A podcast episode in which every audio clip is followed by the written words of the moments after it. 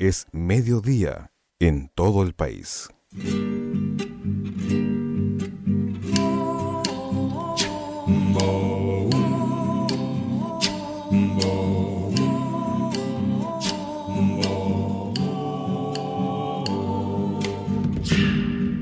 La noche se escapa en sombras, Arica está soñolienta. Día jueves, un día que estamos dedicando a la historia de nuestro país, a esta mm, importante guerra que sostuvo Chile, la denominada Guerra del Pacífico, y que la semana pasada tuvimos una interesante conversación con el historiador e investigador Mauricio Pelayo González, quien ya está en la línea telefónica. Mauricio, ¿cómo le va? Un gusto saludarle.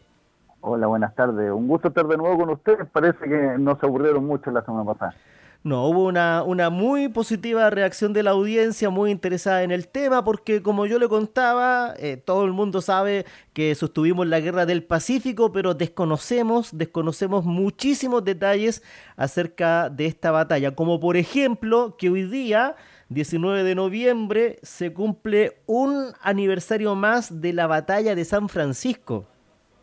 Sí, así es. Esa es la segunda batalla que, que, se realiza de infantería y artillería en territorio peruano en noviembre del 79, como lo hablamos la semana pasada cuando, cuando se ocurrieron toda la campaña de Tarapacá. Ya. ¿Y, ¿Y, cómo se desarrolló esta batalla y cómo, cómo finalizó? ¿Quién obtuvo la ventaja en, en la batalla de San Francisco? Bueno, es una, es una acción bastante extraña, por decirlo menos. Eh, en San Francisco al lado está el poblado, la salitrera que nosotros conocemos como Dolores, eh, que pueden haber escuchado bastante más veces que, San Francisco como la batalla, porque popularmente se conoce la batalla como Dolores, pero el nombre real es San Francisco porque se desarrolla en el Cerro San Francisco, en la cumbre principalmente.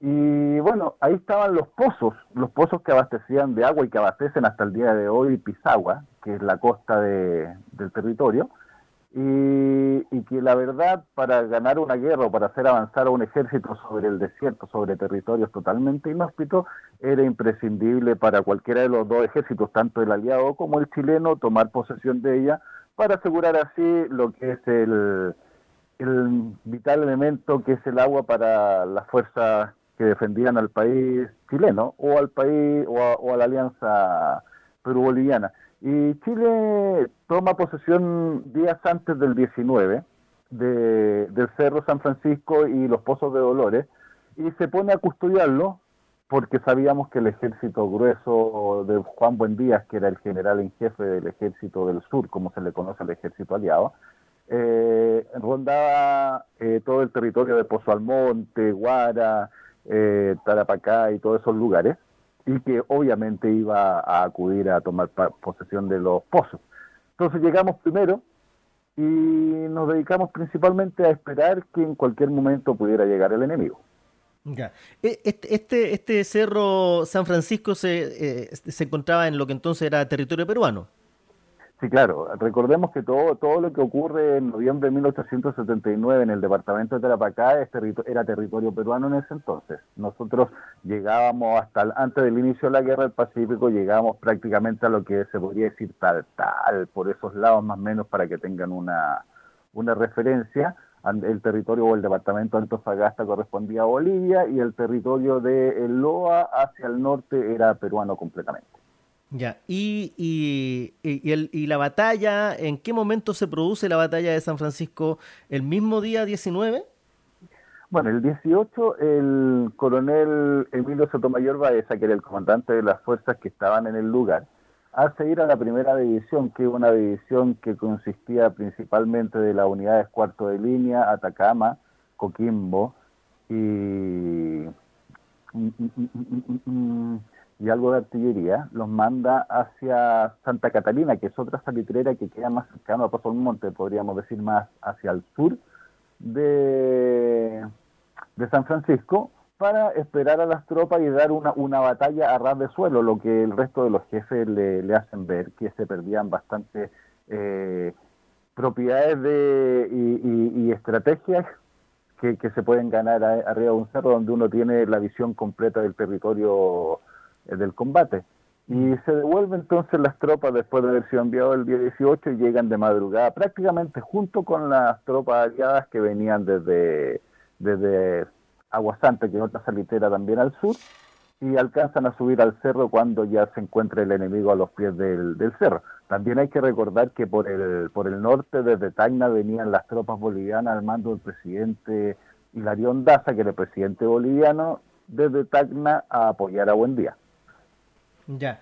Oiga, ¿y, y cómo las bajas, cómo se desarrollaron? ¿Quién tuvo más baja? ¿La, la, Confederación? ¿Chile? ¿Cómo, ¿Cómo se dio eso? Eh, hay, hay, hay, que hacer un, un, punto importante. La Confederación no existe en 1879. Confederación es un nombre que se le daba al ejército aliado en la guerra de 1836 a 39 más o menos. Ya que era la Confederación eh, guiada por Santa Cruz, que es otra guerra que tuvimos contra ellos dos, pero en ese momento no era Chile contra ellos dos, sino que Chile fue a apoyar a Perú contra un ejército mixto de peruanos y bolivianos. Entonces son dos cosas distintas. Acá nosotros peleamos con una alianza Perú-Boliviana, que era la alianza que se forma del, del Tratado de 1873, el tratado secreto que firman ellos. ¿y por qué Chile apoyaba a Perú en la, en la guerra eh, de la Federación, de la Confederación? ¿Cuál, cuál era la motivación de esa, de ese, de esa guerra, eh, la primera guerra que hubo? Es que, a ver, partamos de la base que el, al principio de 1800, cuando empieza todo, todo las ganas de independencia de toda Latinoamérica, había muy buena relación entre los países, porque obviamente el, el, americanismo era, era lo primordial, porque no sacábamos nada con que Chile fuera libre si el resto de los países vecinos no lo eran, porque tarde o temprano significaría que nos atacarían por alguna parte eh, los españoles. Entonces, por eso, en un principio Chile ayuda a liberar eh, al Perú del yugo español, después ya en, en, los años 30, 1800, los años 30 se une al, al, mando de Santa Cruz parte de, de, Perú y Bolivia prácticamente completo, que quieren volver a crear lo que era el, el, imperio inca, juntar todos los territorios y hacer prácticamente un imperio grande, a lo que obviamente a Chile no, no le convenía por ningún lado, porque si se juntaban todos esos, todos esos territorios, tarde o temprano iba a ocurrir lo que, lo que pasó en 1879, que se juntarían en contra de Chile y pensó que en ese momento, eh, evitando que se hiciera ese, ese gran imperio, eh, evitaríamos mayores riesgos, pero claro, lo evitamos y ganamos en Yungay y en Buin eh, a las tropas de Santa Cruz, comandados nosotros por Manuel Bulnes Prieto, y de todas maneras en 1873 firman un tratado, pero ahora ya los países completos contra Chile. Mm. Oiga, eh, Mauricio, y eh, cuéntenos una cosa, en, en, ya en la, en la guerra del Pacífico, ¿qué tipo de armamentos se utilizaban por parte de, los chilenos y por parte también de, los ejércitos de Bolivia y del Perú? A ver, nosotros teníamos dos tipos de, fusiles, que eran el Comblain y el Gras, que eran franceses y belgas. Y Perú ocupaba bastante más tipos. La diferencia y lo bueno de, Chile eh, para entender mucho mucha inteligencia en el, en el sentido de organización es que nosotros los tiros eran de 11 milímetros y la bala servía tanto para el Combine como para el, gas. Aparte de la caballería también ocupaba una carabina que era que era que era muy muy muy mucho más eh, liviana y los peruanos ocupaban ya seis o siete tipos de fusiles distintos con distinta munición, entonces era un problema bastante mayor porque si de repente en medio del combate llegaban las cajas con municiones y no le, no le hacían a, al fusil de las tropas que estaban ahí, se quedaban sin munición, entonces eh, tuvo, tuvo una, una, desorganización muy grande, pero Chile normalmente estaban, las municiones estaban para ambos, ambos tipos de, de fusiles. Mm. Oiga, Mauricio, y eh, yo he visto que existe una gran cantidad de material fotográfico de la época donde se ven las formaciones militares ahí, incluso hay hasta del Morro de Arica cuando están ahí eh, izando la bandera chilena. Hay, hay harto material fotográfico. Eh, ¿qué, otro tipo de reliquias de la época están en los museos? Porque yo ayer que lo sigo en las redes sociales lo vi que estaba ahí recorriendo el cementerio general, donde hay diferentes mausoleos, está la tumba de, eh, Manuel Baquedano, entre otras. ¿Qué es lo que se puede encontrar? ¿Dónde la gente puede acudir para poder empaparse de la historia de nuestro país? Bueno, sobre la Guerra del Pacífico, el mejor museo que hay en Santiago es el Museo Histórico Militar, que queda en Calle Blanco, cerca de, de Fantasilandia, y porque hay, hay eh, piezas especiales o salas especiales para la Guerra del Pacífico, donde podemos encontrar uniforme, armamento, eh, otro tipo de reliquia, hay, hay un par de estandartes, bastantes fotos, eh, es bastante completo, bastante bueno pero la mayor cantidad de reliquias existentes están en el Museo Histórico Nacional, ahí en la Plaza de Armas, pero normalmente no están en exhibición, así que es más complicado eh, verlas. Eh, bueno, en el cementerio mismo, eh, yo todos los años para el Día del Veterano, que es el 13 de enero, pero lo, acomodo al, sábado anterior o posterior para que la gente pueda ir, porque si sale día de semana normalmente la gente no puede dejar su trabajo para ir a un recorrido, hago, hago un tour por el cementerio por las distintas tumbas de los veteranos. Y, ahí voy a aprovechar de, de, unir lo que le estoy contando, de lo que estamos hablando del cementerio, con que usted el otro día me, me, dice que después de que termina la, la conversación conmigo, lo llamó un personaje, un caballero que era descendiente de don Ruperto Lucero Pino, ¿cierto? Sí. Ya. Bueno, ahí estuve investigando sobre don Roberto Lucero y está enterrado en el cementerio general. Él murió el 23 de septiembre de 1929 y está enterrado en el mausoleo de la Sociedad de Defensores de Chile en el nicho 160. Y este personaje es bien interesante porque estuvo en el batallón cívico movilizado Atacama, que es una de las unidades que más importancia tuvo en, en la batalla de San Francisco con la que empezamos esta conversación y estuvo en el combate de Los Ángeles y en la batalla de Tacna, saliendo herido en esta última y teniendo que volver eh, a, Chile por no poder seguir prestando sus servicios a la patria por, la herida recibida. Así que un personaje bastante importante, bastante eh, patriota que estuvo en la Guerra Pacífico. Bueno, y Así que felicitaciones al descendiente. Sí, don, don Jaime Lucero, descendiente y cercano ya a los 90 años, está el otro día cuando estábamos hablando de este tema de la Guerra del Pacífico.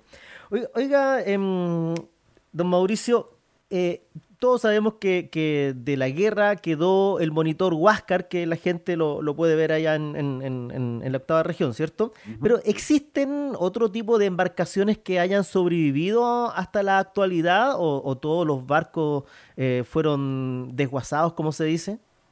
No, usted, usted sabe cómo somos en Chile con respecto al patrimonio histórico, ¿no? Prácticamente nuestras autoridades de todo tipo eh, porque no es solamente un sector, a los de todos los sectores, inclusive los de arriba, de abajo, del centro, no le ha importado nunca el patrimonio histórico eh, que no sea partidista. Entonces, no, el último que quedaba era el Cochrane, que fue deshuesado en los años 30, si mal no recuerdo, y el Huáscar quedó como el único de los testigos sobrevivientes a la, a la Guerra del Pacífico. Hubiera sido maravilloso tener al Cochrane junto al Huáscar en Talcahuano, pero lamentablemente la, la visión de patrimonio, de historia y de y de amor a la patria no, no, no existe en la autoridad chilena.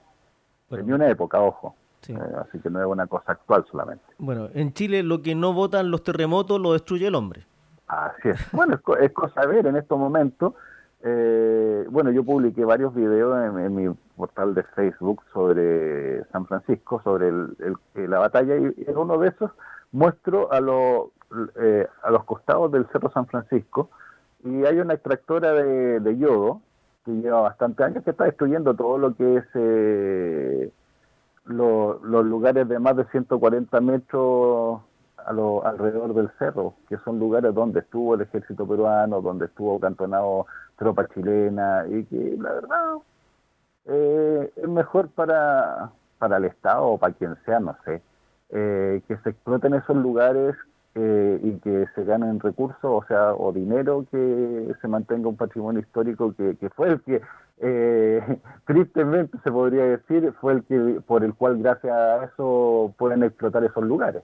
O sea, toda la historia de, de los bravos chilenos que pelearon en la guerra del Pacífico, que pudieron haber estado incluso por ahí, es destruida por eh, quienes están usufructando de los intereses ganados por las armas chilenas. Mm. Acá me llega una pregunta a través del WhatsApp de la radio, nos escribe Clara Ramírez, dice y pregunta, em, ¿los corazones que se encuentran en la catedral son realmente de militares de la batalla de la Concepción? Sí, son los corazones de, de los cuatro oficiales. A ver, eh, a mí me han preguntado esto y normalmente me dicen, sí, ¿por qué no se trajeron los cuerpos? Los cuerpos no se pudieron, no se pudieron traer porque estaban realmente deshechos. Recordemos que después de matarlo eh, estaban peleando contra tropas que estaban bastante intoxicadas por con el alcohol y envalentonadas y fueron descuartizados en muchos aspectos eh, y decapitados otros, otros soldados. Y traerlo era, en, esos momentos, en estos momentos sería muy difícil, en esos momentos era imposible. Entonces la única forma que se tuvo por, eh, para traer algo de, de los valientes del combate de Concepción en la Sierra Peruana fue traer los corazones de los cuatro oficiales, que es Ignacio Carrera Pinto, Luis Cruz Martínez, Arturo Pérez Canto y Julio Monsalamanca. Pero sí, trajeron y, y, cada uno de sus corazones cuando en la autopsia fueron sacados fue entregado en un pequeño frasco a sus mejores amigos que también eran oficiales de, del Chacabuco que eran los encargados de traerlos hacia Chile, eh, bajo las órdenes de un capitán que había sido del segundo de línea, que se llama Víctor Lire Rasuris, que fue el que encargado de traerlo hacia, hacia la patria nuevamente. Mm. Oiga, don Mauricio, ¿y cómo la, el resto del país se informaba de lo que estaba ocurriendo en, el frente de batalla? Porque claro, en ese tiempo eh, me imagino que estaba el telégrafo, 1879, y la prensa escrita, los diarios, existían eh, reporteros de guerra, cómo se despachaba, cómo, cómo la gente podía informarse en aquella época. Existieron reporteros de guerra, pero ya para, la campaña de la sierra era poco lo que se veían en, en el mismo lugar de los hechos, porque hay que recordar que eran campañas marcha contra marcha por cordillera, o sea, no, era no era fácil como ir en un buque viendo qué es lo que pasaba ni nada por el estilo, o quedándose en un campamento para escribir las notas. Pero era eh, eh, no era tan complicado porque los mismos oficiales o soldados eh, mandaban notas ya sea para Santiago, para Santiago, Valparaíso, Copiapó, o las grandes ciudades de esos momentos mandaban notas con sus propios escritos, eran ellos mismos los corresponsales de guerra, se podría decir, y en otros casos, como la misma gente del Atacama, eh, crearon pequeños diarios o periódicos que se llamaban el Atacameño, que es donde ellos escribían cierta cierta información eh, que podría interesarle a su familia o, a la gente de Copiapó de, de las vivencias de, de, los soldados del sector. Así que estábamos bastante bien informados. Aparte de todo eso teníamos el telégrafo, así que no, no había problema para que llegaran. No, no era obviamente en vivo y en directo, podía demorarse dos o tres días las noticias, pero llegaban. Mm. Acá tengo otra pregunta, me, Doris, otra auditora de la radio, que dice que cuente quiénes eran los juramentados de Atacama. A ver, ahí hay una confusión. Los juramentados de Atacama eh, los conocemos masivamente gracias a la gran obra de Jorge Nostroza, Dios al séptimo de línea, que es una novela histórica, así que tiene ciertos cambios a la realidad, pero históricamente es correcta. Los juramentados de Atacama se dice que eran cinco oficiales del Atacama número uno, que eran Wilson, Blanco, Torreblanca, Arce y Vallejo. Y esos cinco se supone que habían jurado que si uno moría, todos debían morir en la guerra. Eh, de estos cinco mueren tres en San Francisco, un día como hoy, y dos más después en, la batalla de Tacna el 26 de mayo de 1880. Bueno, eso es lo que nosotros conocemos, lo que nos dio a conocer y nos troza. Lo que no es totalmente verdadero ni totalmente falso, porque sí existe un juramento del Atacama, que son los juramentados de Atacama, pero los juramentados del Atacama fueron todos los oficiales que iniciaron el Atacama, absolutamente todos, que juran, eh, y, el juramento que ellos hacen no es si uno muere, mueran todos, sino que el que sobreviva a los que caigan se iba a encargar de repatriar cada uno de los cuerpos de los oficiales muertos en territorio enemigo. Cosa que se cumplió en Atacama, es la única unidad del ejército chileno que repatrió a cada uno de sus oficiales por costo del intendente de Atacama y de las propias familias es la única unidad. Así que eh, eh, se cumplió eh, lo prometido por todos los oficiales del Atacama. Es una, es una acción muy bonita, que, solamente se dio en Copiapó. Mm. Acá, acá, tengo otra pregunta. Loreto Morris pide em, ¿qué libro le recomienda de la verdadera historia de Chile? Que le preguntemos acá a Mauricio Pelayo González. Es difícil ah. eso, porque cada historiador tiene su propia versión a veces, ¿ah? o, su propia interpretación. Sí, claro, sí que depende de las vivencias, depende de los estudios que pueda tener, depende si sacó su formación de otros libros, de documentación eh, de primera fuente. A ver, eh, en este momento hay, hay, libros muy entretenidos que se pueden encontrar. Yo siempre recomiendo que hay un libro que se llama Seis años de vacaciones de Arturo Benavides Santo, que es un veterano del, del regimiento Lautaro, que él cuenta sus vivencias, no va a hablar de toda la guerra del Pacífico, sino solamente lo, de, lo que él vio. Entonces, eh, eh, es muy entretenido, ¿por qué? Porque él, fue, él llega a la guerra a los 14 años, entonces cuenta sus vivencias de los 14 a los 20 años en territorio enemigo. Así que les recomiendo ese, 6 años de vacaciones eh, en primera instancia. Ya después, si quieren leer libros como un poquito más, más Ah, no, hay, hay, otros libros que también son como para iniciarse en el, tema, que son eh, el 21 de los combates del 21 de mayo, la batalla de Tacna y la batalla de Lima, que son de Rafael Millace, que son libros bastante livianitos como para entretenerse y aprender de, del tema, eh, no, no en profundidad, pero sí para, para empezar después para, para irse a, temas más más, de, más gruesos. Y bueno, está Fabián Berríos también, que ha escrito sobre los inicios de la guerra, que orígenes y eh, sobre el combate naval de Angamos. Bueno, está otro libro que, que es como, como el más completo, se podría decir, en un solo tomo está toda la guerra, eh, que se llama La Guerra del Pacífico en Relato, Imágenes y Testimonio, que es un libro que hice junto a Rafael Mellafe en el año 2007, que está en librerías también, que son 700 páginas de pura historia. Ah, ya, ahí está. No, ahí, ahí tienen para leer todo el verano. Ya, ya, eso, y son libros que están en circulación además. Sí, sí, sí, no, es que por eso tuve que irme a, pensar que libros están en librería que, que, puedan adquirirse en cualquier lado, no no libros antiguos que no estén eh, en, en, librería o disponibles. Entonces, esos son los que los que daría en este momento como para de historia me refiero, que no sean novelas o que o que no puedan causar que no tengan tintes políticos o que sean realmente de historia. Mm.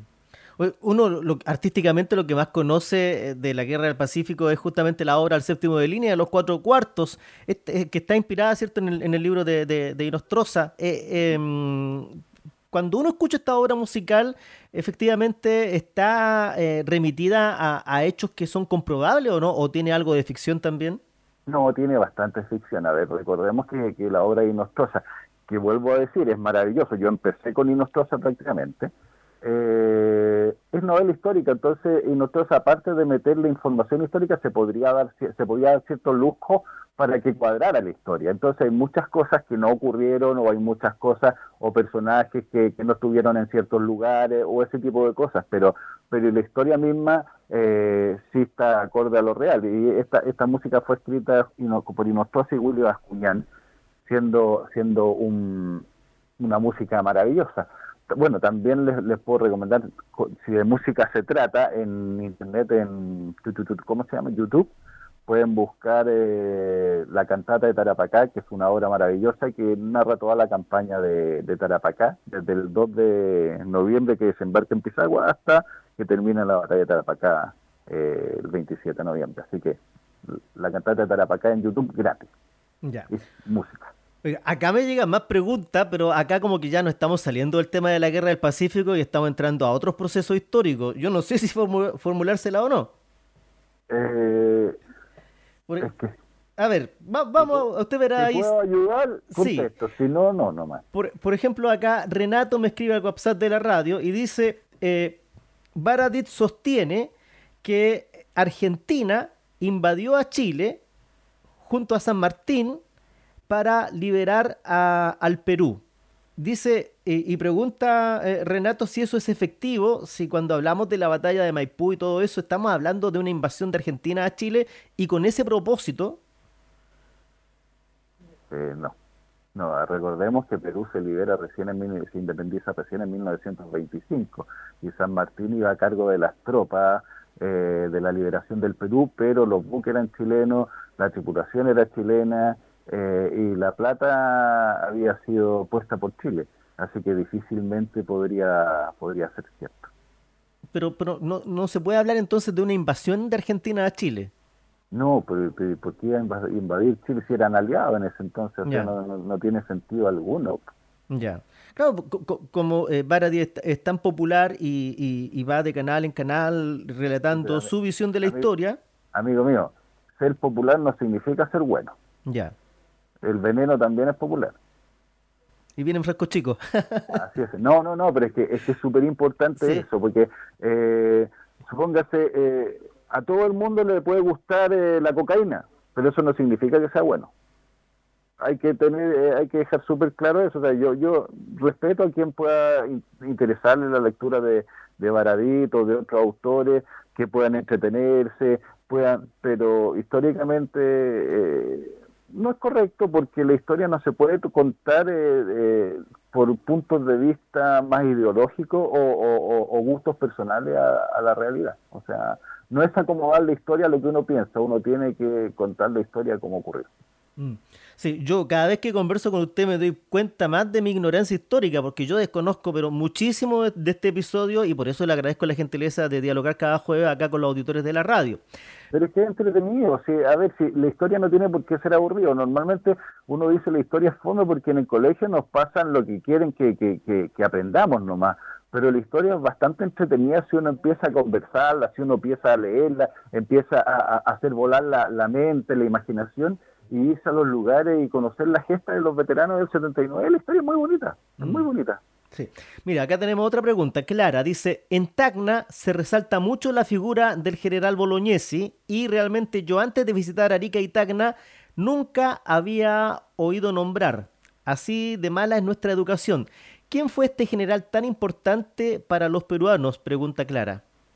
No, lo que pasa es que normalmente, a ver, si en Chile nosotros no conocemos la vida del general Baqueano, que es chileno y que es un general invicto que venció en todas las batallas que comandó, difícilmente vamos a conocer a Bolognesi. Bolognesi eh, primero no llegó a ser general, pero Bolognesi es el más grande héroe del ejército peruano para ellos. ¿Por qué? Porque fue, se podría decir, el único eh, que se inmoló hasta el final eh, en una acción de guerra sabiendo que iba a perder y que no tenía cómo, cómo mantener la plaza, que fue en el asalto y toma del Morro Arica. Bolognesi era el coronel que estaba a cargo de las fuerzas peruanas apostadas en el lugar y cuando se le ofrece rendición para salvar su vida y de toda su gente, él contesta que no, que no se va a rendir y que va a pelear hasta quemar el último cartucho. Entonces, eh, es un personaje porque para el ejército peruano y para el peruano en particular, muy importante porque eh, demuestra que el peruano también eh, puede morir, morir defendiendo la patria. Así que sí mm. es importante. Nosotros no lo conocemos porque nosotros no conocemos a los nuestros, difícilmente conoceremos a los de ellos. Claro.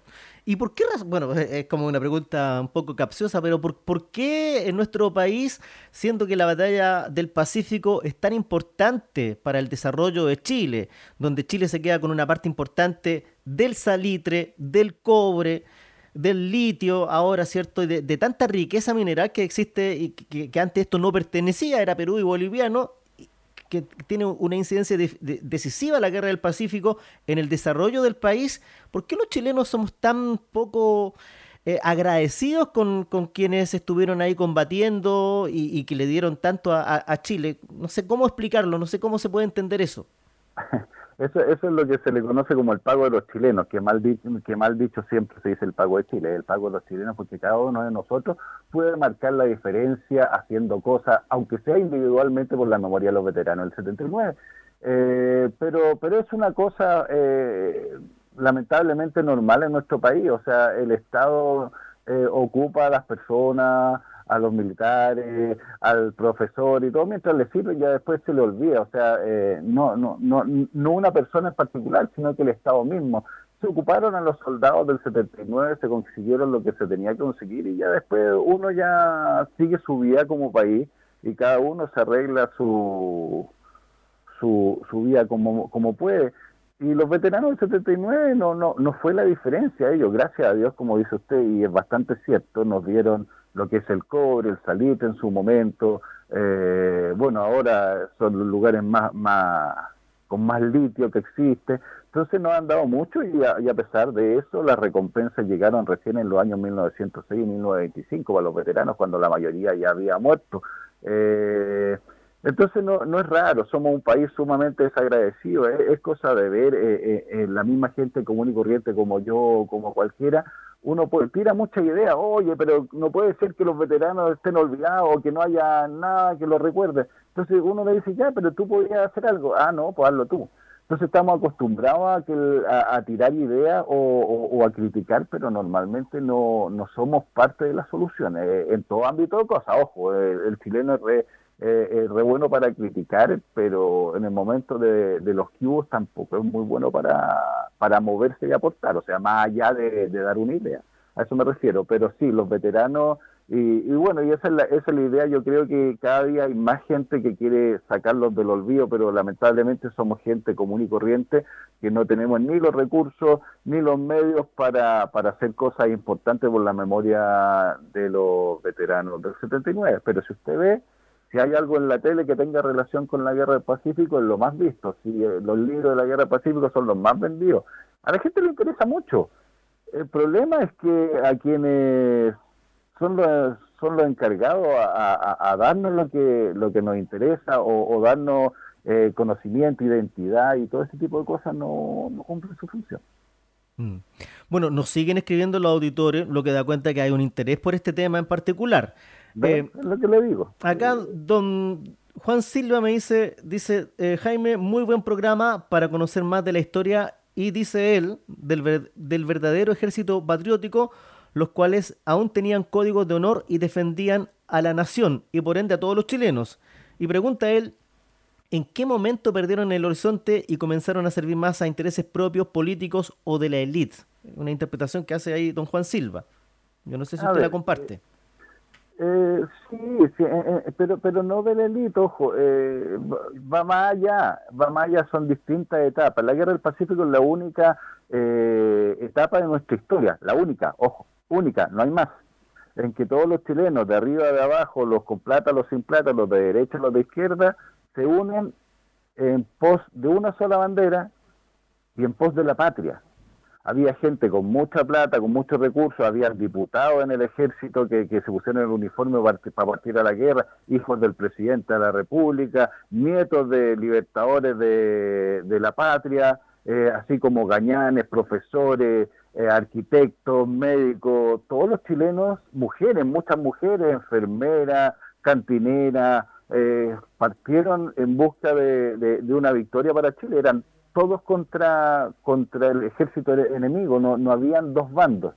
Y eso se fue perdiendo ya en 1891, cuando, cuando el Congreso obviamente ve que, que un presidente está haciendo mayores cosas por, por un país y empieza a, a perder cierto poder y ya viene la revolución del 91 y ya, bueno, tarde o temprano eh, se empieza a dividir el país, pero el país siempre ha, estado en dos bandas. O sea, recordemos que al inicio de, la historia de Chile tenemos a los carreristas contra los higuinistas, después vienen los balmaceístas contra los congresistas, al, día de hoy los pinochetistas contra los allendistas, y, Chile es un país dividido y por eso eh, la guerra del Pacífico es tan importante conocerla y sentirse orgulloso de eso, porque es la única etapa de nuestra historia donde Chile era uno solo, digamos, tras una sola bandera, y cuando Chile estaba por sobre todo, no había nadie más importante que Chile, no habían partido, no había ideología, sino que era el país.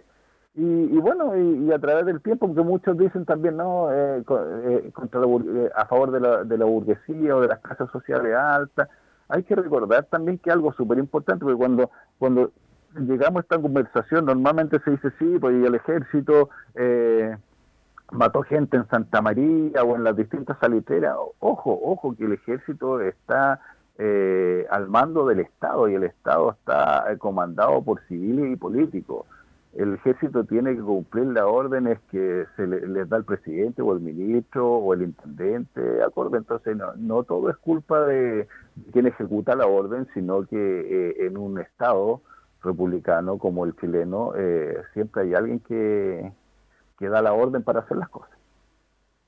Mm. Oiga, yo no sé si será mucho abusar de su confianza y de su gentileza para invitarlo para la próxima semana, si es que podemos seguir conversando de este tema. Yo no sé si usted tendrá el tiempo y la disposición. No, según, a ver, como siempre digo, para evangelizar la historia de los veteranos del 79, cuente conmigo. Solamente que como hago tantas cosas, con que me avise un poquito antes, todo perfecto. Ya, pues entonces anote jueves 12 del, 12 del día, Radio San Joaquín. ¿ah? Sí, no, ni un problema, encantado. Yo, eh, mientras la gente esté contenta de, poder conocer eh, mi, humilde trabajo, lo, que yo, trato de, dar a conocer o, comentar, yo feliz, no hay problema. Bueno, yo quisiera aconsejarle a los amigos y amigas que están en la sintonía que sigan a Mauricio Pelayo González en Facebook, como yo lo empecé a seguir y como me empecé yo a interesar de este tema, porque publica muchísimo material, fotografías, testimonios, biografías de los combatientes eh, y un sinfín, videos también hay ahí para que la gente, y usted lo acepte también por ahí como amigo a la gente que le pida la, amistad. Sí, no, sí, eh, yo normalmente ahí usted aprieta a seguir y va a ver todas las posts que yo hago, si no, no no posteo nada que no sea público, así que conseguirme basta y sobra para, para poder eh, tratar de entretenerse un poquito con, con lo que yo voy posteando todos los días. Perfecto, ahí Mauricio Pelayo, los héroes olvidados de la guerra del Pacífico. Le mando un gran abrazo, le agradezco la gentileza y que tenga una excelente tarde. No, muchas gracias a usted, a todos los que lo escuchan y ojalá eh, sigan acordándose de los viejos que nos dieron todo lo que tenemos en este momento en Chile. Ya pues, hasta el próximo jueves, que le vaya bien. Chao, cuídese. Ay, ay, ay.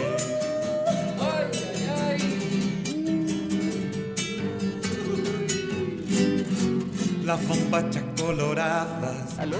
entallada la guerrera, la Carmen Vilches marchaba y qué linda cantinera, orgullo de su batallón, todos suspiran por ella por su desplante burlón, por corajuda y por bella.